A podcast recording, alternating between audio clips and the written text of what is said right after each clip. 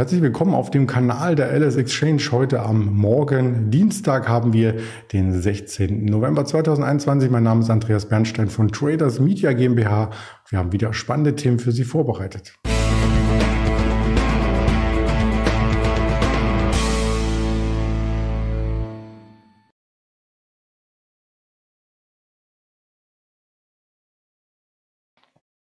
Die Themen, die wir heute bearbeiten möchten am Morgen, das ist zum einen der DAX natürlich mit einem weiteren Rekord am gestrigen Handelstag. Das muss kommentiert werden. Wir möchten etwas ausführlicher heute auf Zalando schauen, auf das Umfeld in der Corona-Pandemie und auch noch einen kleinen Nachruf wagen zu Wirecard, aber nicht zu ausführlich natürlich.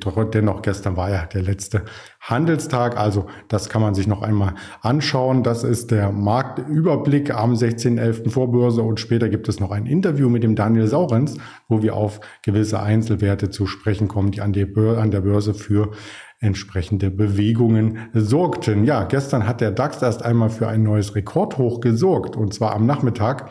Am Vormittag sind wir ganz kurz auf der Unterseite ähm, nach unten ähm, ja, getestet, muss ich fast schon sagen. Unter der 16.080 waren wir kurzzeitig, sind aber dann darüber etabliert gewesen und konnten uns um die 16.149, das neue Allzeithoch hier verewigen. Das war ein Level, was zu dem letzten Allzeithoch vom Freitag zumindest einen Abstand von rund 25 Punkten hatte, aber es ist kein Ausbruch in dem Sinne, dass der Weg hier fortgeschrieben wurde, denn auch da galt wieder ein neues Allzeithoch, wird erst einmal abverkauft und danach ähm, hat per Schlusskurs dann fast dieses Level noch einmal einzugehalten. Also insgesamt ein starker Tag, den man im Tagescharter natürlich mit einer neuen grünen oder hier weißen Kerze sieht. Also der Aufwärtstrend über 1300 Punkte seit Mitte Oktober ist hier fortgeschrieben worden und kann hier am Ende auch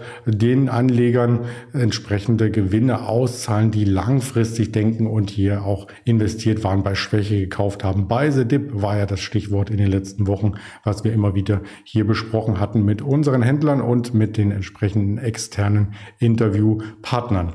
In den USA hat sich die Stimmung weder aufgehellt weiter noch abgekühlt. Also wir sind immer noch in dem rechten Quadranten von extremer Gier, aber da nicht am Anschlag. Vertragsniveau. Also da haben wir noch ein bisschen äh, Platz letzten Endes. Das soll heißen, dass die Stimmung verhalten positiv ist, aber nicht in die extreme Euphorie rein deutet. Aber wenn man sich den DAX anschaut, und das möchte ich jetzt mit der Vorbörse tun, sind wir schon auf einem neuen Allzeithoch. Also diese 16.167, die wir gerade sehen. Ich update das auch gerne ähm, noch einmal hier für Sie jetzt bei 16.171 zeigt an, dass wir zum gestrigen Rekordlevel noch einmal einen Aufschlag von rund 20 Punkten sehen könnten.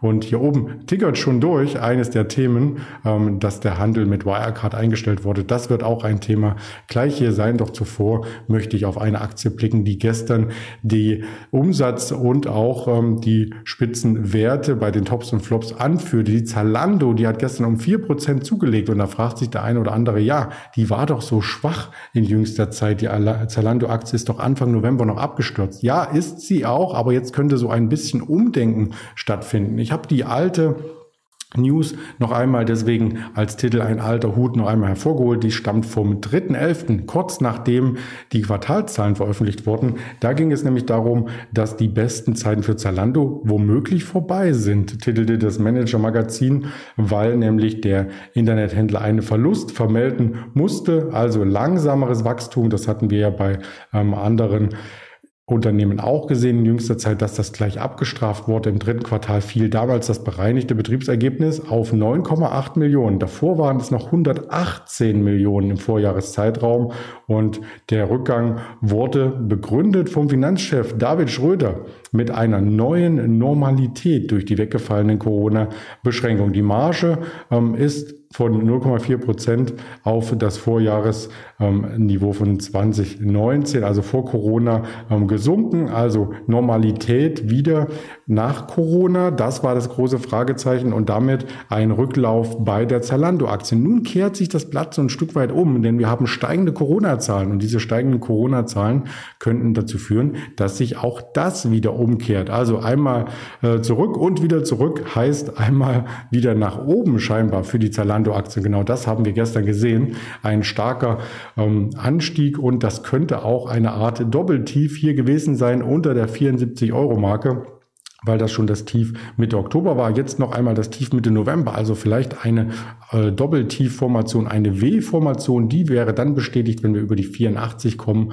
und dann wären auch re relativ positive Zeiten eingeleitet für die Zalando-Aktie. Analysten haben das zumindest im Blick. Ich habe mir die Analystenschätzung mal angeschaut. Die durchschnittliche Empfehlung ist aufstocken, also 28 Analysten haben sich hier ähm, zu Wort gemeldet und wenn man die entsprechend auswertet, dann äh, sieht sieht man dass hier die Mehrheit doch höhere Kursziele ähm, hat, als wir im aktuellen Kurs widerspiegeln. Also beim Schlusskurs von 80,7 ist das mittlere Kursziel der Analysten bei 98,77. Also das wäre noch einmal ein Aufschlag hier äh, von ja, ungefähr 25 Prozent. Und das ist die, das durchschnittliche Analystenkursziel. Es gibt auch niedrigere Ziele, einige, ja, das niedrigste ist minus 26 entfernt, aber das höchste ist sogar 50 Prozent über dem aktuellen Kurs und liegt dann hier in dem oberen Bereich. Also das wäre dann auch ein Allzeithoch für ähm, Zalando und die Spanne geht eben zwischen 121 und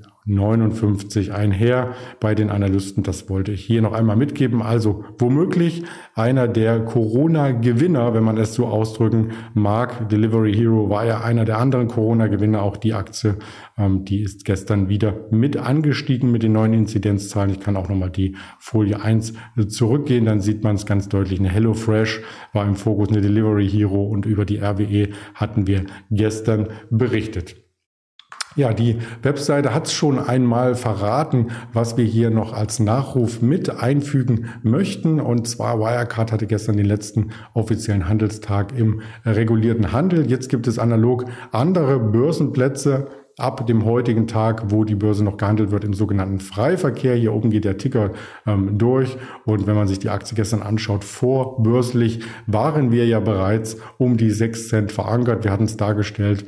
Am Freitag hat sich der Kurs halbiert auf sehr, sehr niedrigem Niveau und gestern noch einmal per Schlusskurs minus 38,99 Prozent. Also für diejenigen, die die Aktie noch haben äh, sollten, denn da kann man weder gratulieren noch Beileid aussprechen. Das hat viel natürlich auch mit mit Glauben dann für denjenigen zu tun oder auch mit Resignation, hier nicht das Risikomanagement entsprechend vollzogen zu haben. Da möchte ich aber gar nicht weiter drauf eingehen, sondern eher noch auf einen anderen Fakt, äh, den wir im Zusammenhang mit ähm, gestern, nein, vorgestern mit BioNTech besprochen hatten. Und zwar BioNTech hatte ja durch die Abgabe der entsprechenden Steuern für die Stadt Mainz auch einen Riesengewinn für die Stadt selbst hier verursacht. Da gab es einen Überschuss von einer Milliarde für die Stadt Mainz. Die Stadt ist auf einmal schuldenfrei und genau in die Gegenrichtung geht es nämlich, wenn wir uns Aschheim anschauen. Das ist nämlich im Speckgürtel von München verankert eines der wenigen Dörfer, die es in Deutschland überhaupt gibt, wo ein DAX-Konzern jemals angesiedelt war.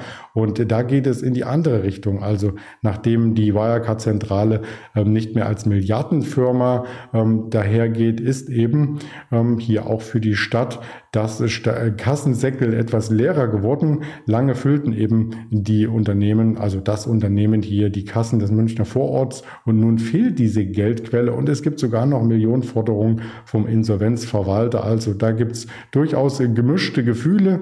Neben den Kosten ist natürlich auch das Thema Arbeitsplätze dort ganz brisant. 1500 Arbeitsplätze sind auf einmal weg und ja, das Geld war ja auch weg, die ominösen zwei Milliarden. Insofern ähm, fragen sich viele, wie es da weitergehen kann. Hohe Rückzahlungen von Gewerbesteuern kann dort äh, drohen. Für den Zeitraum von 2016 bis 2019 ähm, kommt da eine Summe von 25 bis 30 Millionen Euro zusammen. Das ist keine Kleinigkeit für so ein Dorf und das entspricht nämlich etwa dem Aufkommen der gesamten Gewerbesteuereinnahmen eines Jahres. Das wird noch einmal Wirecard in Rechnung gestellt über den Insolvenzverwalter. Ob das Geld kommt, weiß natürlich zum aktuellen Zeitpunkt niemand. Aber auch dieses Paradebeispiel aus Verknüpfung Wirtschaft und Börse möchte ich Ihnen hier heute Morgen mal kurz mitgeben. Weitere Infos gibt es dann auf der Tagesschau-Seite. Wir haben auch heute wieder Quartalszahlen. Unter anderem gab es Zoo Plus jetzt schon am Morgen.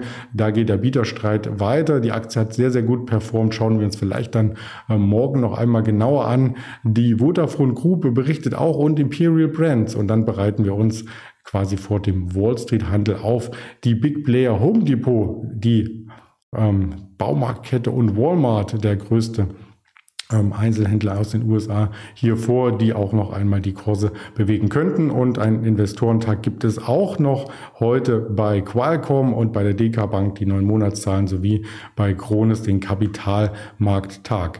Von den Wirtschaftsdaten her 11 Uhr sehr spannend. Das Bruttoinlandsprodukt aus der Eurozone und 14.30 Uhr dann der Fokus wieder auf US-Daten, Einzelhandelsumsätze, Controlling des Einzelhandels, im weiteren Verlauf dann diverse Reden von Notenbankmitgliedern aus den USA und auch Frau Christine Lagarde als EZB-Präsidentin meldet sich heute erneut zu Wort. Sie hat ja gestern bestätigt, dass die Zinsen niedrig bleiben sollen im nächsten Jahr. Über 2023 hat sie nichts gesagt übrigens.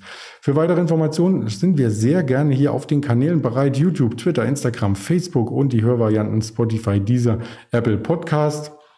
In diesem Sinne freue ich mich gleich auf das Interview gegen 11 Uhr, 12 Uhr mit dem Daniel Saurens und wünsche Ihnen einen erfolgreichen Handelsauftakt auf dem Allzeithoch im DAX, so wie es gerade aussieht. Bis dahin alles Gute, Ihr Andreas Bernstein.